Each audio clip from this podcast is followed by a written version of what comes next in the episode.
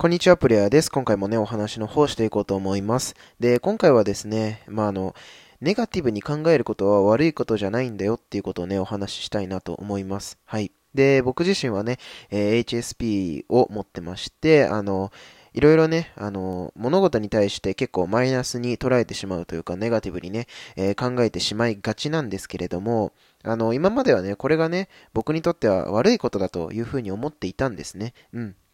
まあもちろん、今でもね、時と場合によっては、あの、もちろん悪い方向に働いてしまうんですけれども、このネガティブに考えてしまうことって、果たして悪いことなのかなっていうことをね、すごい考えるんですよね。うん。で、よくよく考えてみると、これって別に悪いことではなくて、うん、あの、物事に対して最悪、一番ね、悪いところまで考えられるっていうことは、そこに対して対処ができるっていうことなんですよね。うん。あの、やっぱりね、何でもかんでもね、プラスのことばかりではないですよね。うん、自分の好きなことをやっていても、もちろんお仕事とかでもそうですし、学校生活でもそうなんですけれど、あの、何でもかんでも自分に都合のいいことばかり起こるわけではないと思うんですよ。うん。で、あの、やっぱりね、そういうことに対して自分自分にね、ネガティブ、ネガティブなね、ことがあったことに対して、時に対して、あの、自分がね、どういう心の持ちようでね、いられるかによって、その、起こったことに対してね、あのの気持ちの持ちようがね、ちょっと変わってくるんじゃないかなって思います。うん。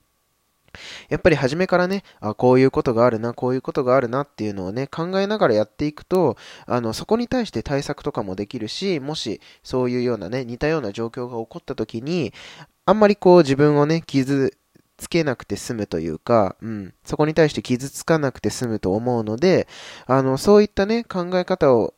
があると、やっぱり、あの自分のね、心守れるので、うん、だから別にネガティブにね、考えることはよくないってよく言いますけど、別にそんなことはないかなと思います。うん。で、何事に対してもね、ネガティブに考えることと、ポジティブに考えることって2つとも、2つあると思って思ってて、うん。で、その割合がネガティブにおも、あの、なんて言うんですかね、天秤が傾いてるっていうだけなので、うん。あの、ポジティブにね、考えられないわけでもないと思うので、うん。